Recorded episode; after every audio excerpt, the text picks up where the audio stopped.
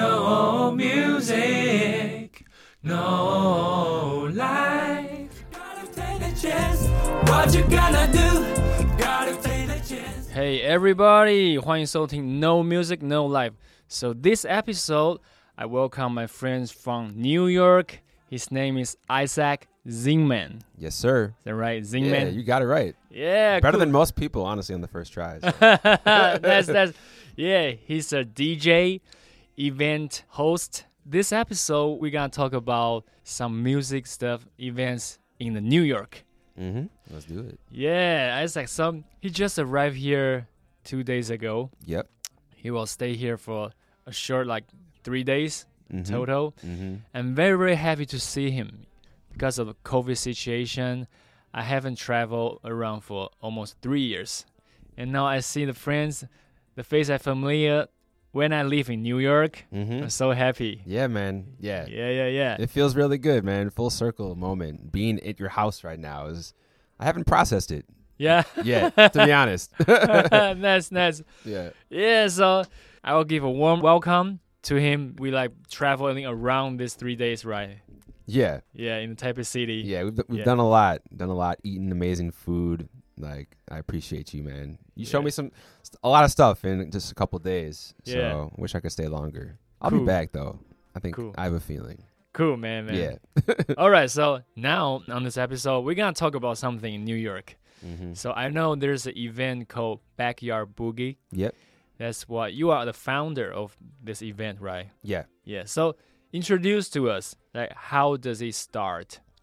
Yeah. Mm. Um, so backyard boogie just kind of started. Well, to backtrack a little bit, I was involved with uh, this company called So Far Sounds. Are you familiar with them? Mm, not really. So they've been putting on like intimate shows uh, in unique spaces for a while. I think they started back in like 2010 in London. Mm-hmm. Um, I used to live in Chicago, and a friend told me to go check out one of their shows, and it was at this cool, unique, random space, and I saw a lineup of different musicians. You sit on the ground, and it's all about like being intimate, uh, um, and about like really listening to the music and paying attention to the artist. mm. Um, so I, I was kind of once I went to one of their shows.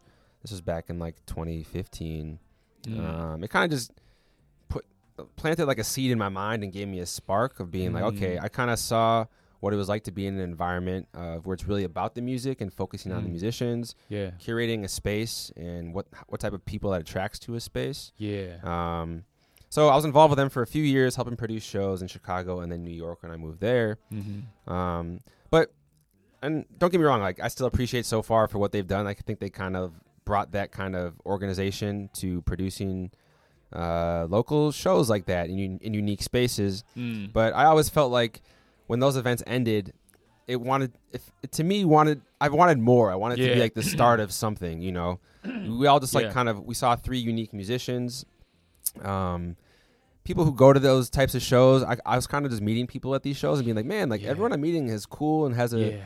has a similar energy Yeah. that they just kind of seek out this type of experience, Yeah. and I want to kick it with them for longer yeah. um and you know and also just being a dj and like you know i wanted like i felt like there was a potential energy there that wasn't being fully cultivated Mm. so i kind of had that feeling in me and kind of as i was producing the shows with so far was getting those chops as of uh, as an event producer Yeah. and seeing what it takes to like put an event on how to market it how to Mhm. create a space and talk about a space Yeah. um, you know, I kind of was getting, like I said, those chops on how to produce an Mm. event. So Boogie, basically, I signed an apartment when I moved to New York, and the apartment had a had a backyard, which is like Yeah. rare Yeah. in general. Um, but I saw the space. Can we sw- can we swear on here? Uh, nope. No. Okay, I'm not gonna swear. Um, that, but if you swear, I will add it. okay, no, I'm not gonna swear, I'm not okay, gonna okay, But I can still make my points. okay. Yeah, yeah. Okay, good, good. I believe in you.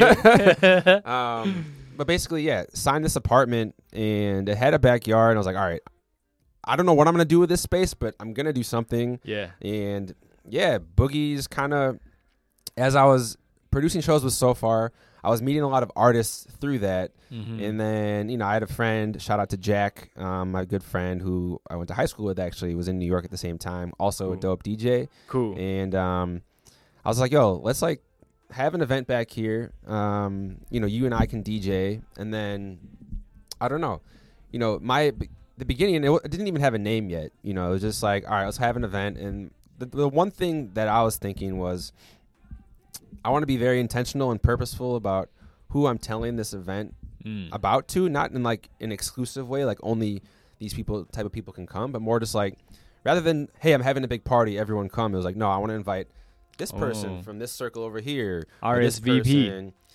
Um, Not kind of RSVP and more just like I was doing some outreach to very specific people that I thought would Mm. appreciate a space where yeah. it's music forward and they want to meet other people who Yeah. share similar values, who are just curious and open minded. Yeah.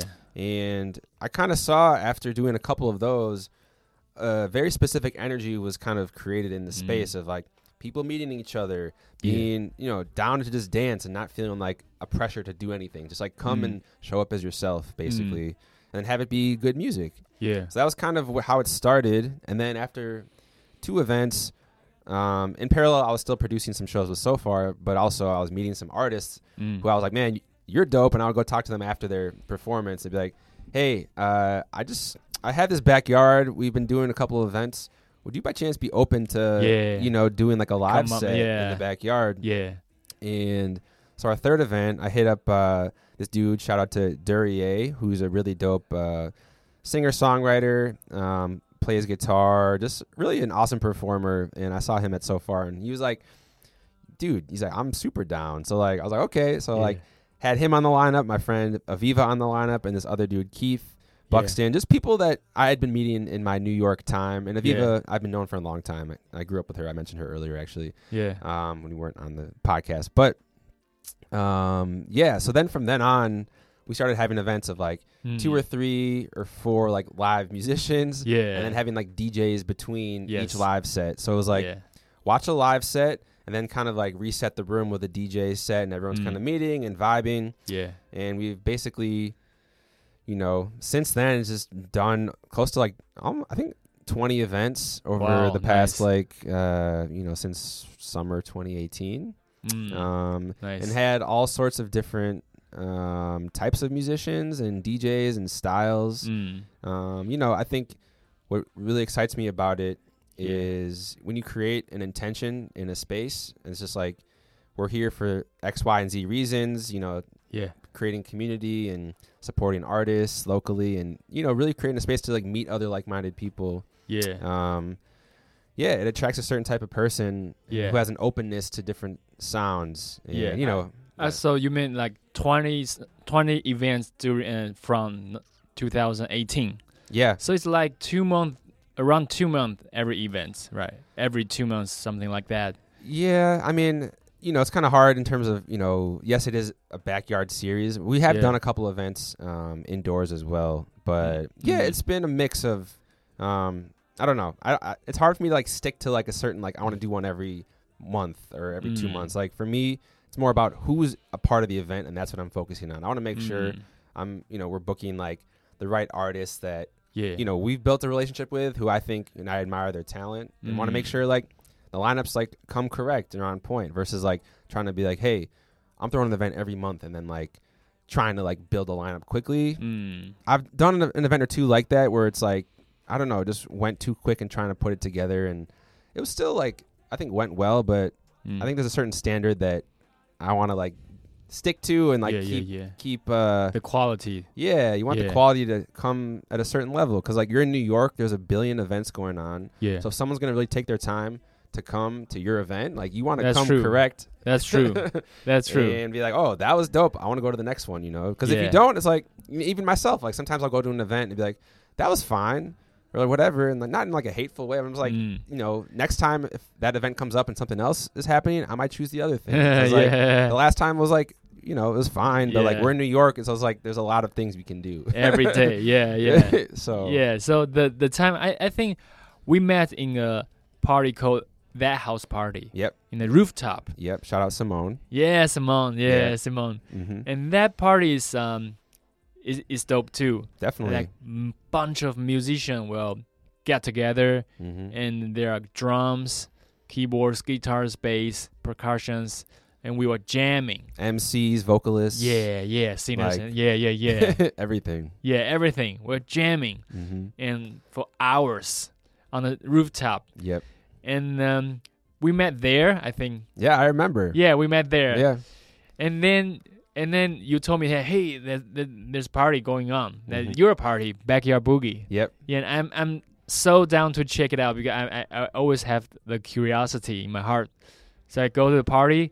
And then it's it's really the the vibe is really good because they're DJ and you provide some food. Yep. Yeah, some food Some- and yeah, drink. Feed the people. Yes. Yeah, food and drink Mm-hmm. and people and music Mm-hmm. and uh, in between some live bands, live shows Yep. and the people there is just as you mentioned the, the the people there are either musician um, or singer or the people who appreciate this art Yep. yeah really appreciate Mm-hmm. i can tell yeah Mhm, they're mhm. not here for uh, for pick up girls or boys or or for other reason no they are here for the music Right. for the vibe right. yeah yeah yeah Mm-hmm. and uh, and I think wow this people this part is is is cool it's cool and yeah and then I, I think Jason Lee the violinist Yep. he played the two birds band played in Yeah. your in your backyard boogie once yeah, right Yeah, yeah, yeah, Yeah. man. That was like one of my favorite bookings, even looking back on, because it's, it, you know, seeing them in like a backyard space. You know, Yeah. you s- think of like a backyard. It's like okay, like hip hop makes sense, right? It's just like Yeah. Mm. raw. You're on the ground. You're in a, you know, our backyard was like just like a concrete slab. Yeah. So like seeing like a hip hop band is just like. That's those are the elements. Like I just want to be like that raw, gritty kind of like we're Yeah. just out here. There's people spitting bars, whatever. yeah Um, but yeah, two birds was violins and rock Dude, and roll yeah, and that- fusion but that energy, it's it just translated so well, and everyone's like, "Yo, like, where'd you find Mm. Yeah. these guys?" Yeah. Even- like we, some of our best photos of Boogie are people's reactions to like two birds just like Yeah. going crazy. yeah crazy everyone like you know, there's a photo of just uh, my friend Brielle and her friend. Their hands are just on their Uh. face, like mind's blown. Like, what am I watching right yeah now? yeah yeah in the best way. yeah, yeah, yeah. That that band is very unique because Mhm. it, it fusion combine violin, which is a very old school um, classical music instrument, Mm-hmm. but they play fusioned rock and roll music yeah, with heavy groove. yes, Yeah, with drums, bass, and uh, the people are like shaking their heads Mm-hmm. and then dancing. Yeah, the violin is one is Jason Lee, one is uh, uh, Ant- Antoine. yep, yep, Antoine from France. mm-hmm. Yeah, and Antoine is one of the crazy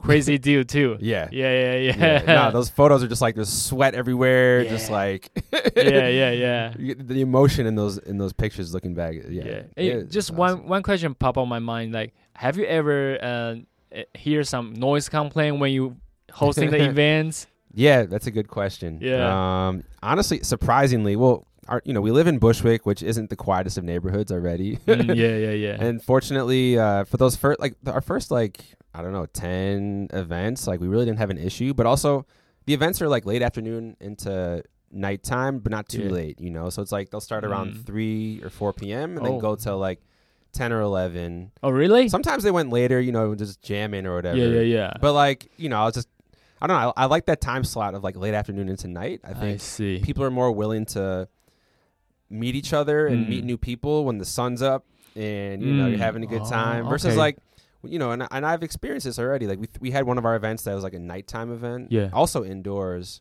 yeah. and people's intentions are just different when it's Mm, you're going out Saturday night. Like yeah. they want to drink more, you know, they dance. They want to meet pe- people. You know, intentions can be different. Yeah. when you're going out at night. yeah. Um, oh, so no, I see. so I really like that that window of time of late afternoon to kind of like ease into the night and then either hang around for a bit after or like go somewhere else. But Mm. yeah, I think that pocket I've really found to be r- my favorite for what we're trying to do with Boogie of like connecting, you know, new people who yeah. want to meet other like-minded people. That's interesting. Yeah. That's interesting. yeah, yeah. yeah because the noise complaint issue in taiwan is very very big issue Mm. because me grow up because i, I play a lot of instruments i always got noise complaint Mhm. like right now in my studio i, I do get many complaints oh, really? yeah even right here like i treated the room already but it's not complete it's not high end treated Mm. but it's okay hmm but i, I still got complaint when i crank it up Yeah, yeah yeah. and uh, like uh,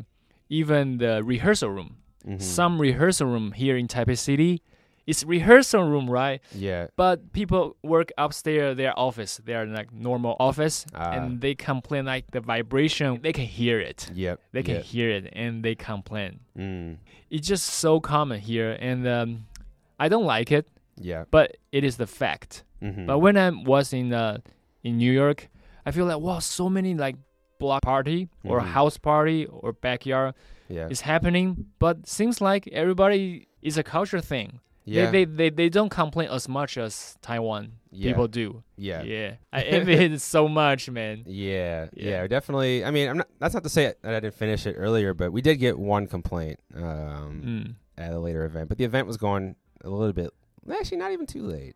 But yeah, like the police showed up and they're just like, Oh, all right. And then they saw that we had like a food vendor and like they're like, "Oh. Oh, like what are you what are you doing back here? This is like a proper like setup." We're Like, "Uh yeah." um but yeah, so it happened once, but fortunately um they didn't like Nice. cite me for anything. oh, I see. I see. but, you know, it changes the calculation going forward of how Mm. much I can push just like doing it at a private backyard, Yeah, yeah, yeah. you know. I talk about Los Angeles. So the events was hosted by New York only th- at the beginning, right? Yep. And then it moved to other city. Yep. Yeah. So how does it happen? Yeah. Yeah. So this past year, I was kind of curious, you know, because we'd done, um, you know, numerous events in Brooklyn, and Mm. I was just curious to see could it translate this concept to a different market, a different city, and hmm um, yeah, my first, the natural first place to try it out uh, was L.A. Um, and my thinking behind that was, and through just going forward is like, I don't know if if you know like one person in a Mm. place Mm. literally just one who's kind of like plugged in who cares about the local scene who's just curious and passionate about it and like Mm. kind of just talk to them and build a relationship with them and i don't know that can kind of you can open up a whole world right yeah, there yeah, yeah. and yeah shout out to peter park i mean he's a good friend of mine we used we met in chicago Uh huh. um, aka Jazzy Jang Soon. Um, but he's based in LA now, and yeah, dope ass DJ. Um, and yeah, he and I just have a similar like appreciation. I mean, Yeah. for music and just people and types of people and values and a curiosity of like, yeah, um, hmm building something. And so I kind of hit him up first and was like, Cool. "Yo, let's, you want to do boogie in LA?" He's like, "Yeah, let, let's try it out." Yeah. and he found like an amazing first host for it there. Um, shout out to Bobby and Jesse. Um, they basically have a home in LA, yeah. and they built a they had built like a whole bar in their garage in a Cool. Mm-hmm. beautiful backyard space. So, like Peter found the, the like exact people, pot like the most ideal type of people who to have a boogie. It's probably the Cool. best location we've ever. I mean, in terms of a space that we've ever done an event. Yeah. Um, but yeah, basically the idea is like okay, like I'll help with like the production of the event, the marketing Mm. of it, just like how do we like yeah tell people about it, Mm, yeah. but then like empowering uh Peter to like curate it in like his own LA flavor because he's the one who knows LA. He's there. Mm. He's DJing there all the time yeah. he's the one just like in the scene. So I'm like, yo, you, you know, he curated the lineup, found the host, Mm. and yeah, we've done. We did two in LA this past summer. Cool. Um, yeah, they Nice. went they went really well, man, and just kind of was a cool testament to being like, all right, just know one person Yeah. who's just like in it like that and who really cares and shares, you know, same desire to like build community and connect people and mm. you can make things happen pretty Yeah. quickly. Yeah. Um and then so we did yeah, that's kind of how LA Th- happened. does the event sell tickets or not? yeah. Oh, it does. Yeah. Like five or ten bucks, Um, or or it's more we, right now. we, we've changed it up. It, it's kind of depended. Um, LA, I think we did maybe like 15, 20 Mhm. at the door kind of thing. I see. But people, you know, but we had like legitimate talent to back it up. Yeah. And, uh, you know, some like names that are like, you know, doing awesome things in the LA scene. I mean, Yeah. same in Brooklyn too. Like, you know, we've charged, tic- we've played with ticket prices, but like, yeah, anywhere from like five or 10 in advance, then 15 at the door, like Mm. something like that. Um, It's very reasonable. I think it's uh, it, it, it worth a lot more than that. Yeah, Yeah. but that's a big thing I'm always thinking about is like, you know, I think once you charge across a certain threshold for what you're charging for an event, Mm. you're gonna weed certain people out who are just like, well, I'm gonna do something else, Mm. and the people who are who are not gonna do that are pl- like the cool people I want to be at the event, you know? Mm. yeah, yeah. I think you know once you um, yeah, raise a certain ticket price to a point, Um, it's going to filter out some people or make it less accessible for people who maybe don't have that budget to go just spend on events, you know. Mhm. And I'm very, I'm always thinking about that. Um, it's super important. Yeah, You the, want the ev- event to be accessible. Um, yeah, the the ticket price. Yeah. This is why I'm s- me me too. I'm thinking about the ticket price all the time Yep. when I'm hosting my concert. hmm Um, yeah, the ticket price i- is very yeah, it, it, It's tricky. it's very interesting. Yeah. Yeah, Yeah, I mean, because obviously, you know, you need to make money yourself. Yeah. You gotta, you know, you want your musicians to be paid, and Mm. you know, we make sure to like compensate every artist as as m- well as we can for every event. That's very important. Mm. Um, so yeah, it's- it's finding that it's a balance, you know, of like where do you set the price, making sure everyone's getting paid what they Yeah. deserve. yeah, Um, and then also make, having to be sustainable. You know, it's like yeah, it's a balancing act, and it's not easy. And every event is kind of its own formula of that. yeah. Um, but yeah, it's I don't know. It's Yeah. it's fun. It's fun to try to figure out what that balance is, and uh, you Yeah. know, I think if you're consistent with what you're delivering, um, you know, you can you can you can find a sweet spot. yeah find that sweet yeah. spot. Yeah. Yeah, yeah. All right. Because of the time, we're gonna wrap it up this episode. I'll see you guys next time. Bye. Bye.